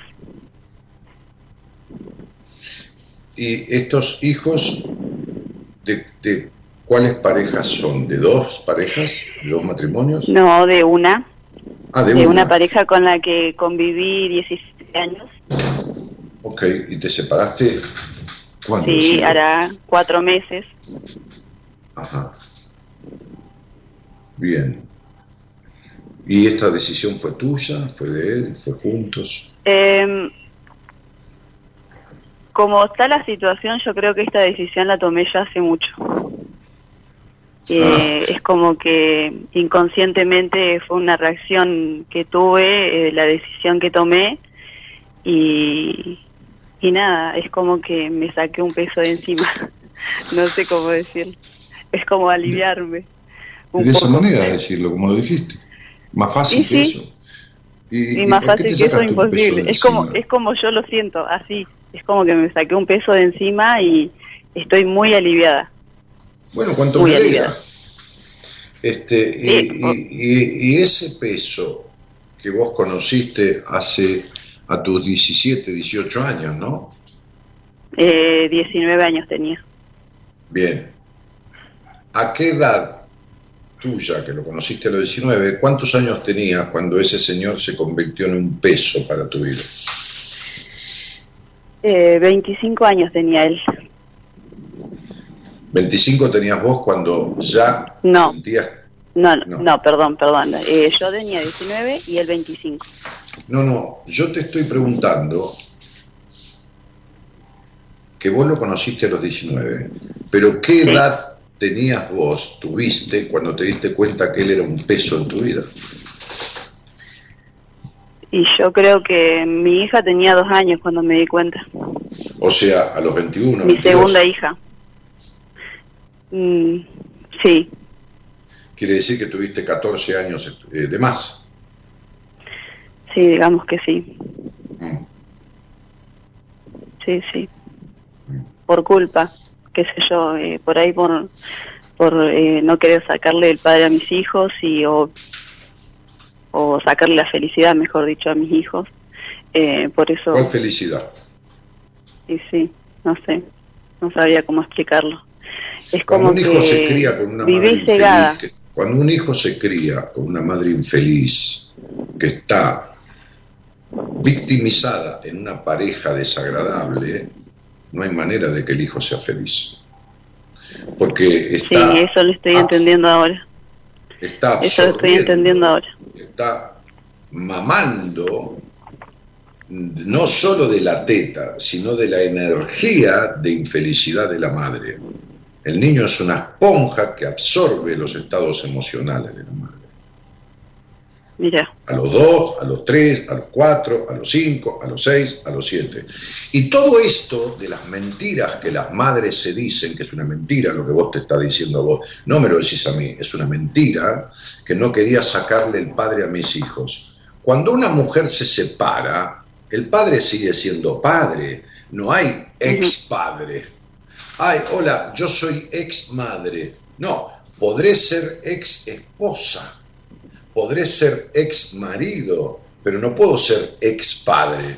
Quiere decir que cuando un matrimonio se separa, el padre sigue siendo padre y los hijos siguen teniendo padre. De lo único que lo sa- sacás, lo único que le evitas a tu hijo es el desagrado que padece de vivir en el medio del desamor. Es decir, que le haces un favor sacándole una pareja desamorada. Mira vos, no lo había visto desde Claro. ¿no? Es la única manera de verlo. Me acuerdo una vez hace, a ver, el año 2003, que yo estaba en Radio América, y entonces una mujer salió al aire que tenía un hijo de tres años y otro de cinco, o algo así. Entonces estaba en una relación de mierda, y le digo, ¿por qué no te separás? Dice, no, por los chicos. No me separo por los chicos. ¿Qué tienen que ver los chicos? No, porque el padre, porque, viste, como vos no tuviste una, una presencia paterna coherente, vos, Ayelén, no tuviste. No. No, ya lo sé. Este, entonces quería este, que tus hijos tuvieran una, una presencia paterna. Pero una presencia paterna con un padre que no es coherente, en un matrimonio que no es bien avenido, es una cagada. Es mejor que no esté. Es mejor que venga a ver a sus hijos una vez por semana o, o todas las tardes si quiere, pero no vivir en el medio del, del quilombo. Bueno, muy bien. Entonces pasaron, no sé, dos años, tres años, y un día me llama de vuelta esta mujer. Había pasado dos o tres años, ponele cuatro, no sé, una- un, un tiempo así, y me llama de vuelta, y yo ni me acordaba. Y me dice, yo hablé con vos, qué sé yo, que este, que lo otro, y, me- y le, le digo, y bueno, está bien, le digo, pero no me acuerdo. No, porque este, este, yo le digo, ah, sí, y le digo, bueno, ¿cómo andás? ¿Qué te trae? Dice, no, me separé. Dije, ¿cómo? ¿Y los chicos? Entonces me contestó, tenías razón. Claro. Como los chicos, los chicos que tenían 3 y 5 años en ese momento tendrían 8 y 10. ¿Y qué? ¿No se quedan sin padre igual? No, no se quedan sin padre. ¿Sabes qué necesitabas vos, Ayelén? Ser infeliz. ¿Cómo? Que lo que necesitabas vos es ser infeliz, igual que tu madre. Entonces te quedaste en un matrimonio infeliz, para ser la misma infeliz que fue tu mamá toda su vida. Exacto. ¿Viste? Exacto. No era para que- No lo no pudo haber dicho mejor. No ¿eh? No lo pudo haber dicho mejor. Bueno, no es para que tus hijos tuvieran un padre. Claro que esto eh, está en un nivel inconsciente. Por eso yo digo que una madre infeliz termina propiciando la infelicidad en su hija, sin darse cuenta, porque te das cuenta cómo el niño absorbe los estados emocionales de sus padres. ¿Ves cómo vos absorbiste los, las decepciones afectivas de pareja de tu madre y la melancolía de tu madre y la infelicidad de tu madre? ¿Ves cómo lo, ves, ves cómo lo, lo absorbiste? Sí. Bueno, Así como me lo decís, como me, que me vienen recuerdos y, y no sé, como que se me helan las manos. Porque sí, es verdad. Sí, sí. sí, yo Y así que como dijiste, también eh, me cuesta mucho disfrutar, por supuesto. sin prejuicios. Sin Mirá, prejuicios. Me han dicho que soy muy prejuiciosa. pero lógico. Ni te hablo en la sexualidad. No. Eh, es algo como vergonzoso para mí hablar Por de eso. supuesto, por supuesto. Fingir orgasmo, simular cosas, dar sexo oral sintiendo rechazo y toda esta cosa que te hace mierda la energía de tu cuerpo. Te la hace mierda. Por eso los dolores que Sí, tenés. Por eso tu espalda. Sí. Me daba miedo hablar con vos. Y Por sí, eso claro. tardé en llamarte. Está bien, mi vida no hay problema. La gente, a muchas personas le da miedo hablar conmigo, ¿viste? Y yo eh, entiendo que les dé miedo, pero eh, entiendo, pero no lo comparto. ¿Se entiende? Yo entiendo por qué le da miedo, pero no lo comparto. No lo comparto porque porque definitivamente algún día uno, no, pues no por mí, ¿eh? no, ¿verdad? yo no soy el único, pero, pero, pero quien, quien me sigue a mí y me tiene confianza y me escucha y sabe que yo sé de lo que hablo, y de otras cosas no sé un carajo, pero de esto sé de verdad, este, este, y, le- y- y- y tiene miedo de hablar conmigo, lo que tiene es esto, miedo a darse cuenta de la verdad, de lo que, eh, de cómo se estuvo mintiendo, de cómo se está afectando, de cómo, ¿entendés? Sí, sí, sí, entiendo. Sí, es, Claro. es, es difícil, es difícil. ¿Cómo? Te digo, eh, estar ahora eh, sin alguien y, y, y no sé, tengo eso de que si alguien no me dice qué hacer, no puedo hacerlo. Eh, entonces estoy dejando como un poco de lado eso y, y trato de, de hacer lo que a mí me parece que Mm. sea bien para mí. Mira, Eh, hacé pero lo que te dé, siempre hacé lo como que te con dé ese ganas de hacer y si te equivocás corregilo, pero deja de tener dependencia de los demás. Acompañate con alguien o pedí una opinión o un asesoramiento, eso está muy bien, pero Sí. decidí por vos misma, que no decidan por vos como fue toda tu vida. Sí, sí. Ese tipo, Sí, es- ese tipo, ese señor te pegó, Sí, sí, y no una vez sola, Sí. ¿eh? no. mucho. Mm. Eh, sé yo, es difícil porque yo me pongo a pensar y es como que toda mi vida fui golpeada Sí, y, y vi a mi mamá también que la golpearan. Entonces Claro. como que yo veía eso eh, algo normal, algo que Lógico. decía, es mi marido, qué sé yo. Eh, no tengo Claro. que aceptar o no sé. Eran cosas que pasaban y al día siguiente teníamos que, tenía, hacía como si nada. claro. Eh, Por yo eso me eh, en el almuerzo con maltrato. Legrand, yo dije algo que saltaron todos, no importa el carajo, que la mujer golpeada necesita ser golpeada. No es que esté bien, pero necesita ser golpeada porque se siente tan poca cosa que por lo menos los golpes es una forma de recibir atención. Mirá qué loco lo que estoy diciendo. Después se los expliqué a los que estaban en la mesa, ¿no? Pero, pero eh, que primero me discutían. Pero dije, necesita ser golpeada. Mirá. Claro. Sería, si yo soy tan poca cosa que ni mi padre me quiso y ni mi madre me respetó viviendo con tipos que la cagaban a palos y que esto y que lo otro, ¿qué puedo esperar? ¿Quién me va a querer bien? Entonces, con lo poco que me den, aunque sea golpes, algo me están dando.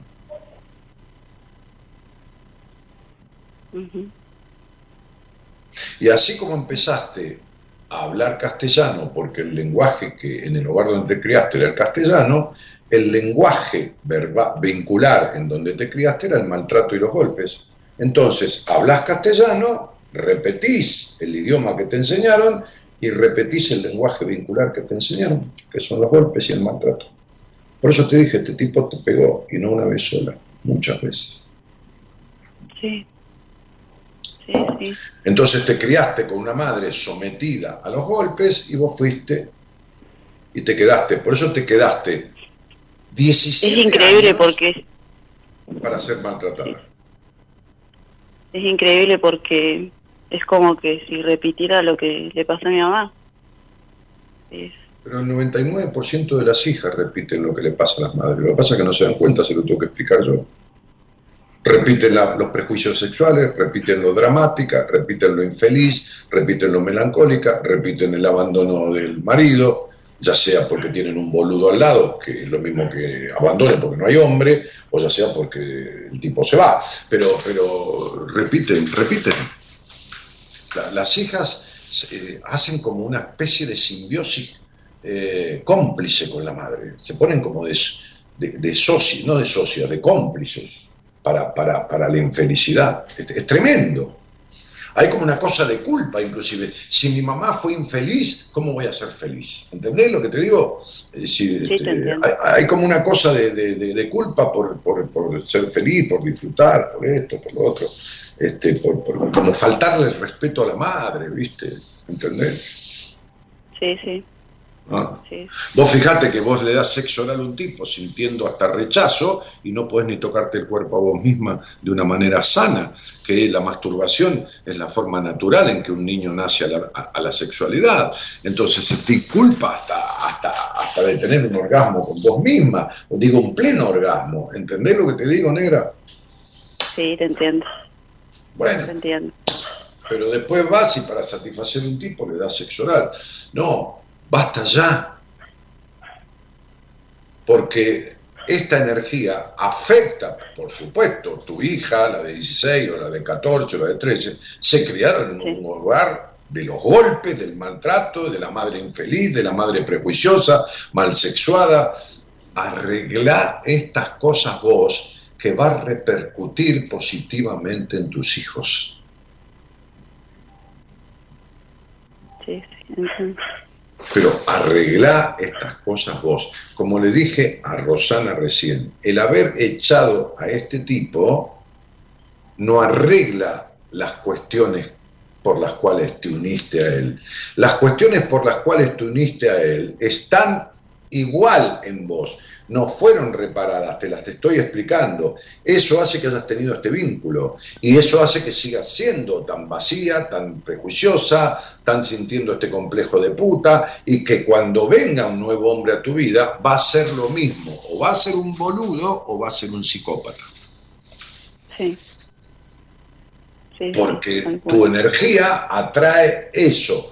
Por lo tanto, tenés que modificar, como decía en el posteo de hoy, ir hacia adentro y transformar para que esa energía transformada, esa psiquis que se formó mal en en aquel hogar donde naciste y dejó estos conflictos traumáticos, una vez que se modificó, atrae vínculos diferentes. Bueno, le pasa a mis pacientes todo el tiempo. Entonces, sería... eh,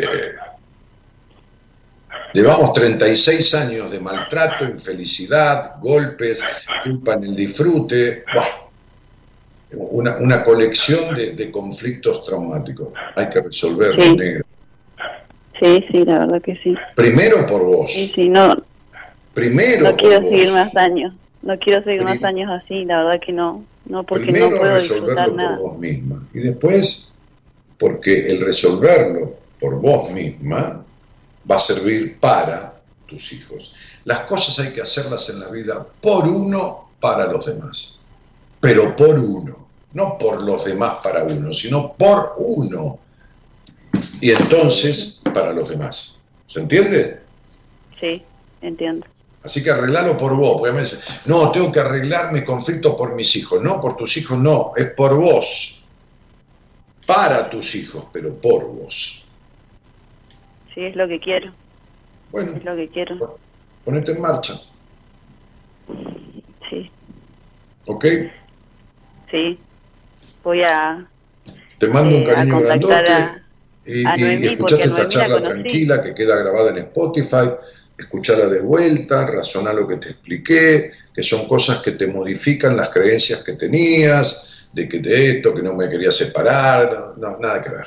Escuchátela de vuelta, tranquila, solita, y sigue escuchando el programa mientras te dé ganas o mientras te sirvo. ¿De acuerdo? Te mando un besito grande. Dale, dale. Un beso para vos igual, gracias. Son mi vida. Chao.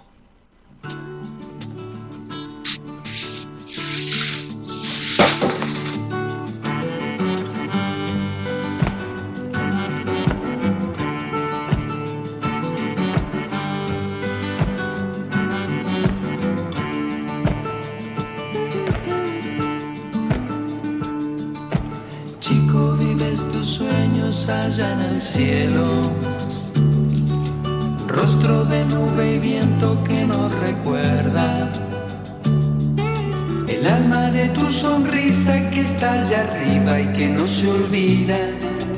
Oye, chico, que no se olvida. Oye, chico, que no se olvida. Buenas noches. Soy Fernanda eh, de Salta Capital. Eh, quería eh, agradecerte yo ya hablé con vos acá en el programa hace un tiempo. Bueno, me aconsejaste, me sugeriste un montón de cosas que bueno, que lo tuve en cuenta, las seguí con mi psicoanalista y realmente estabas en lo cierto. Eh, a partir de ahí eh, abordé mi psicoanálisis desde, desde otro punto, digamos, desde otro tema, que era el que me había sugerido, puntualmente me- la sexualidad, y, y realmente me cambió eh, muchísimo, muchísimo mi vida, eh, me cambió mucho el panorama y me siento realmente mucho mejor. Así que 100% tenías razón en todo lo que me dijiste. Te agradezco de todo corazón. Te mando un beso grande. Bueno, muchísimas gracias a vos por la confianza de haber hablado conmigo. Me alegro mucho que te haya servido. Este, este, gracias por el agradecimiento, pero gratificate y agradecete a vos misma porque la que fue se sentó, habló con el terapeuta y le dijo yo quiero arreglar este tema o acá tengo esta conversación que tuve con este tipo, acá la tiene, escúchela y quiero solucionar eso, no quiero hablar de otra cosa, que fue lo que te dije, creo. Me alegro muchísimo, Flaca, te felicito. Este, por eso, eh, para poder resolver algo hay que tende- entender el origen. Y esto es lo que mejor hago.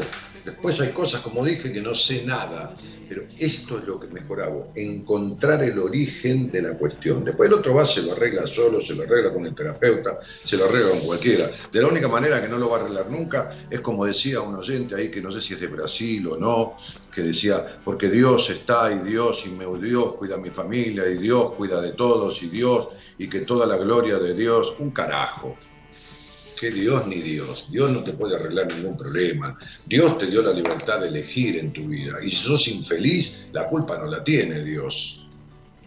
Por eso la frase dice, a Dios rogando y con el mazo dando. Porque si tu casa se incendia y te pones a pedirle a Dios que te apague el fuego, una mierda te lo va a pagar. Entonces esta cuestión de poner todo en manos de Dios y que Dios se va a ocupar y que Dios da salud y que Dios protege y que Dios, Dios es un carajo, esas cuestiones y esas creencias estúpidas de fantasías infantiles, porque entonces, ¿qué le pasa a un niño que lo violan? Dios es un hijo de puta que permite que violen a un niño. ¿O qué le pasa a un niño que la, que la madre se suicida delante de él? ¿Qué Dios es una mierda de, de ente que permite eso? Entonces, ¿qué queremos? ¿Adjudicarle a Dios que esto, la cosa de...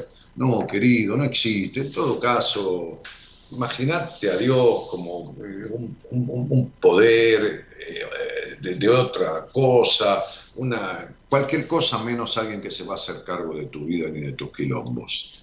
Deja de creer en boludeces. Dale.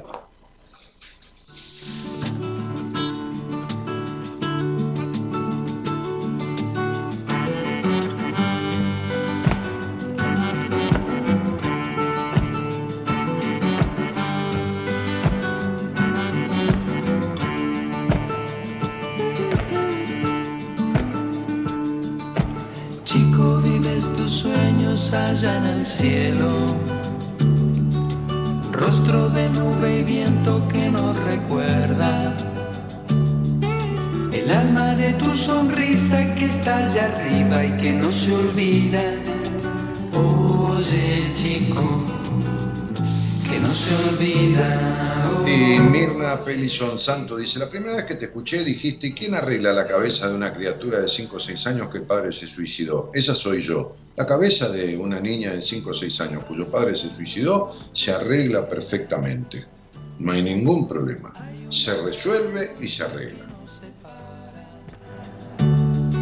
Solo la de la vida, la de tu vida que ayer se fue.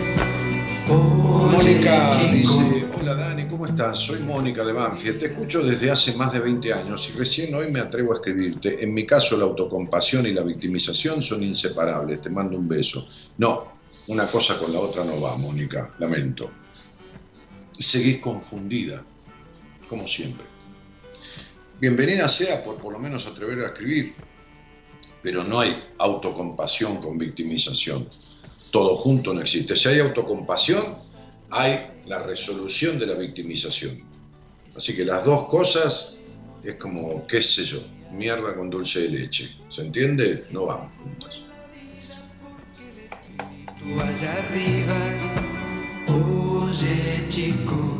Ali Sima dice, Dani, saludos desde México, un placer escucharte. Muchísimas gracias, Ali. Este, a ti, a toda la gente de aquí, de Argentina y de tantos países que escuchan. ¿eh?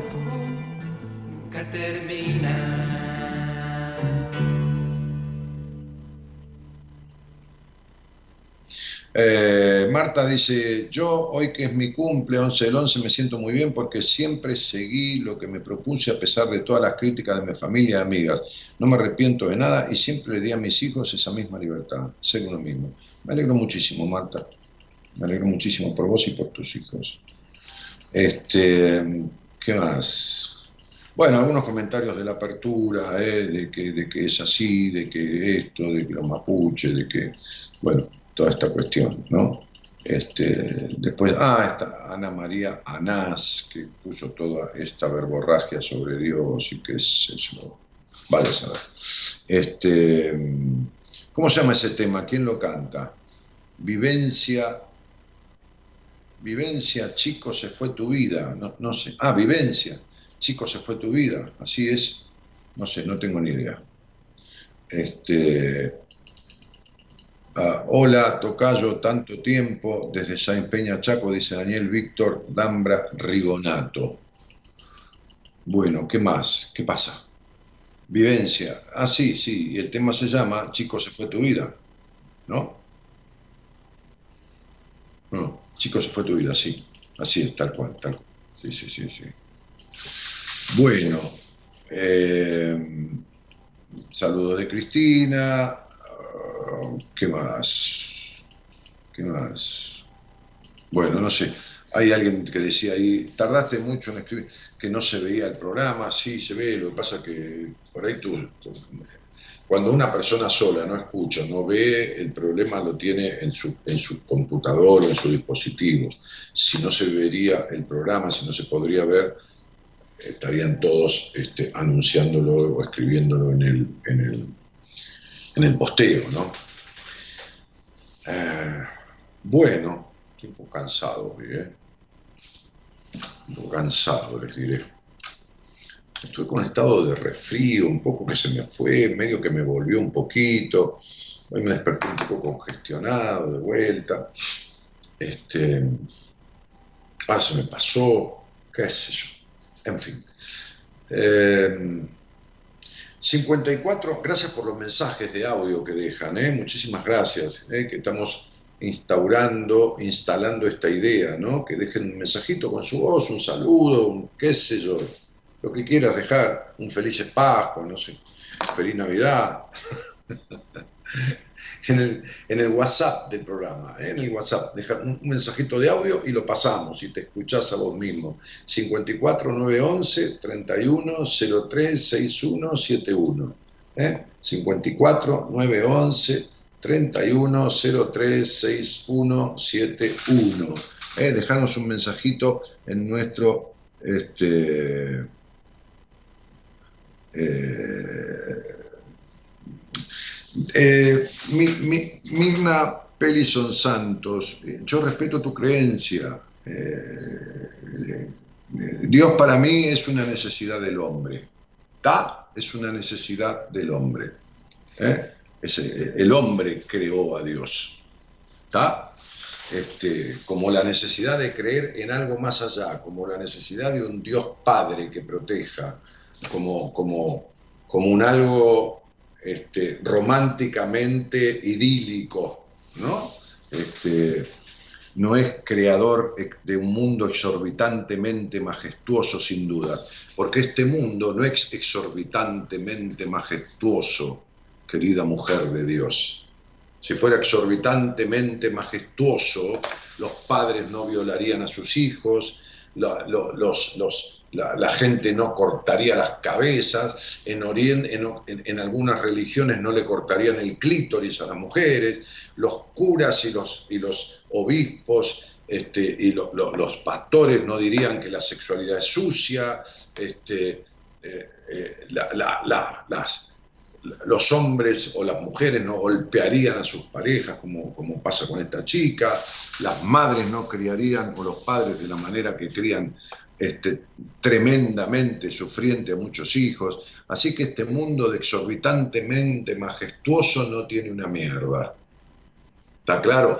Ahora, si vos me hablas de la naturaleza, ah, bueno, eso es un proceso evolutivo, y ponerle el nombre de Dios, ponerle lo- el nombre que quieras. Pero en cuanto a los hombres y mujeres, a los hombres como género, a los seres humanos, el mundo de impresionantemente majestuoso no tiene nada. Y Dios no tiene un carajo que ver en todo eso, porque si tuviera que ver en todo eso, sería un Dios perverso, diabólico, destructor y psicópata. ¿Entendés? Porque si Dios tuviera que ver, o tuviese que ver en lo que sucede en el mundo con la especie humana, y sería un Dios perverso, porque mira lo que sucede. En fin, vamos.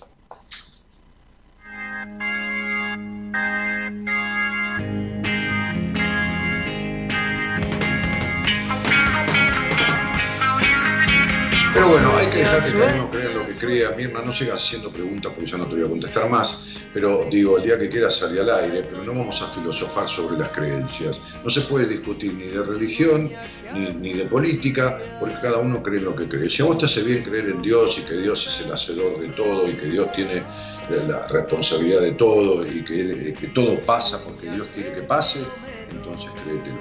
Me parece bárbaro, te felicito si eso te hace feliz.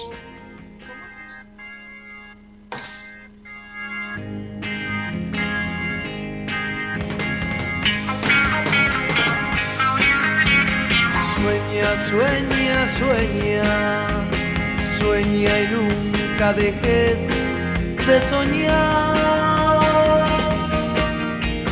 Sueña que algún día tu sueño puede ser realidad.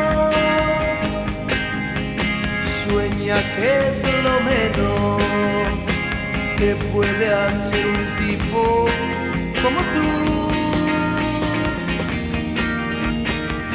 Quizás no puedas lograr lo que quieres conseguir. Por eso hoy más que ayer corre, sueña y corre sin mirar atrás.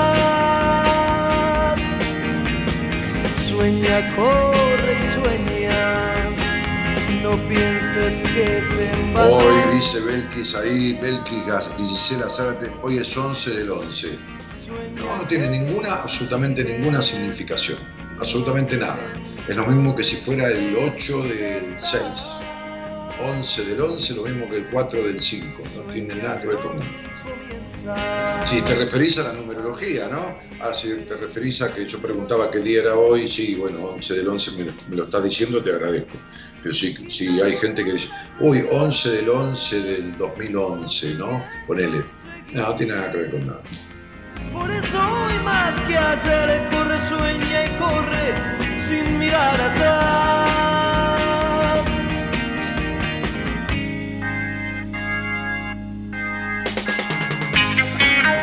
Ah, si es tu cumple, entonces te deseamos feliz cumpleaños. Muy bien. Que lo pases muy bien. Y espero que este año ¿eh? que, transcurrió haya sido un año en donde hayas terminado con ciertas cosas en tu vida de una vez por todas. Porque era un año que te pedía eso, dar un cierre ya a muchas cosas, ¿no? Este. No, no, si referías a la numerología no tiene nada que ver con nada. Bueno, vamos, vamos. realidad. Sueña que lo menos que puede hacer un tipo como tú. Quizás no puedas lograr lo que quieres conseguir. Por y sueña y corre sin mirar atrás. Sueña, corre y sueña, sueña, corre sueña, sueña.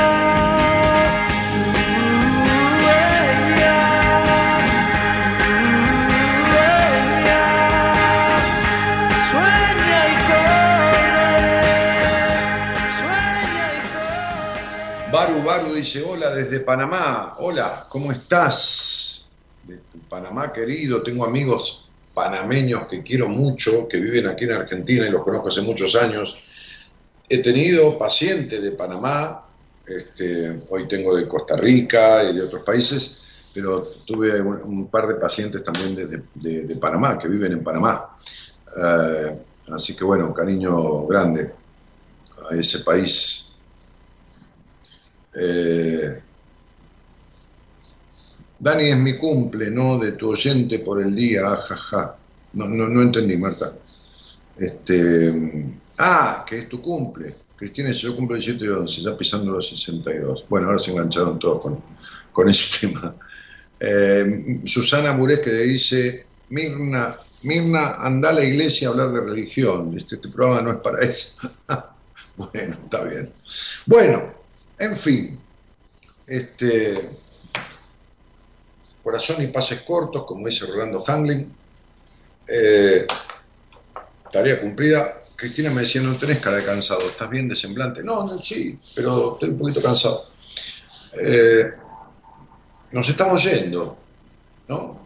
Hemos cumplido la tarea, hemos hecho el programa. Mañana, ¿quién va a estar, señora productora? Este, ¿qui- ¿Quién está mañana aquí conduciendo? Mañana, ah, Enrique Audine, ¿eh? El licenciado en psicología de la Universidad de Buenos Aires, Enrique Audine, que fue sacerdote, justamente fue cura 13 años y dejó la iglesia un poco cansado y desencantado de esta forma de transitar la religión con la que él no estaba de acuerdo. Después se puso a estudiar psicología, se recibió en la Universidad de Buenos Aires, este, después se casó, después tuvo dos hijos, este, y es profesor de enseñanza media y universitario. ¿eh? Así que un gusto, un placer y un lujo tenerlo en el equipo, con la experiencia, la gran experiencia que tiene en conocer almas, ¿no? desde haber sido sacerdote hasta ser psicólogo. Así que, lógicamente, todo sirve cuando está bien utilizado. Bueno, nos estamos yendo con una canción que, que puede ser libertango, ¿no, señor operador? Un poco avanzada para que entre la voz de la negra Grace Jones. Va, esa versión de libertango, que en realidad, no sé, creo que no se llama libertango, pero es una versión este, de, ese tema de, de Astor Piazzolla. Así que fíjate que puedes hacer por eso, querido muchacho. Mira la atrevida, le dice Mirna, porque la otra le dijo, no vengas a hablar de religión. Bueno, vamos.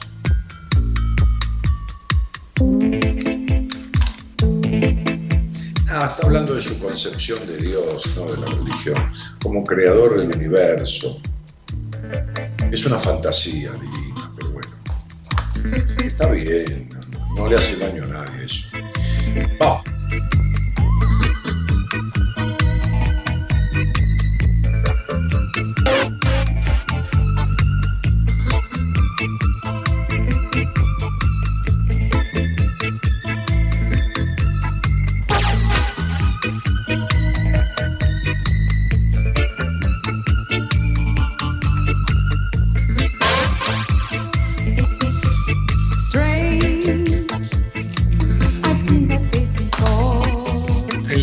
Operación técnica y la musicalización del programa, el señor Gerardo door like a hawk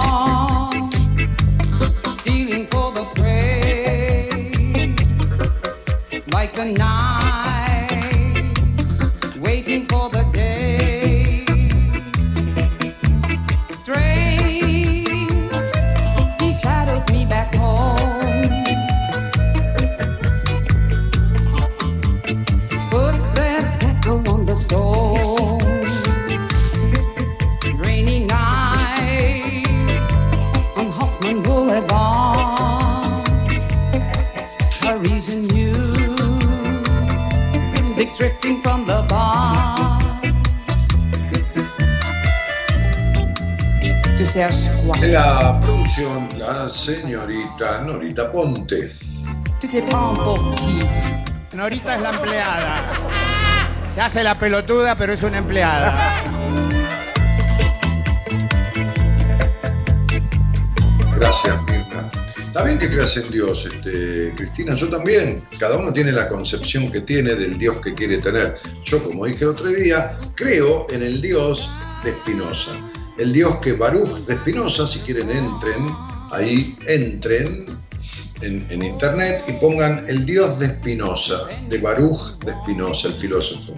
Y van a ver en qué concepción de Dios, cuál es la concepción de Dios que yo tengo. ¿eh? Este, así que bueno, cada uno tiene derecho a creer en lo que se le dé la gana. No, no es Espinosa el intendente de la matanza, ese es Sorete. No, no, no, no, no. Ese Sorete, este, no, no. Eh, eh, inculto y ladrón. No, no, para nada. No, no es ese. Es Spinoza con S.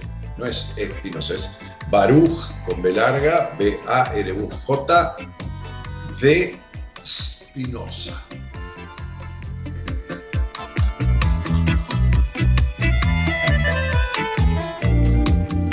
Dans sa chambre, Joël et sa valise.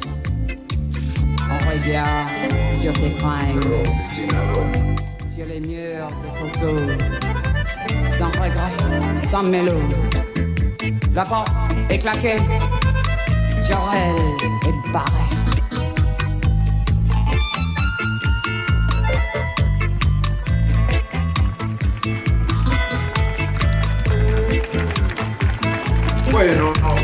Yendo. Mi nombre es Daniel Jorge Martínez. Repito, mañana el licenciado Enrique Audine. Yo estaré volviendo el lunes. El domingo tenemos elecciones. Hay que ir a votar. Castigar a los políticos no es no ir a votar. No, es ir a votar y pensar y elegir el voto. ¿eh? Este, y pensar en quién votar y para qué votar y qué estás buscando y quién te inspira, este, qué sé yo, aunque sea la ilusión, ¿eh? que no es poco. Así que buenas noches a todos en Argentina, que tengan buena elección en el resto del mundo. Un cariño grande por seguir buenas compañías, por escucharme, por compartir conmigo. Nos estamos viendo y cualquier cosa ¿eh? cualquier duda, cualquier pregunta, tienen la posibilidad de entrar en la página web, tienen ahí un iconito de WhatsApp para mandar un mensaje este, por, por el curso mío por entrevistas conmigo, tienen mis libros que la editorial los publica ahí, tienen información de toda clase. Bueno, www.danielmartinez.com.ar www.danielmartinez.com.ar Buenas noches a todos y muchas gracias por estar. Chao.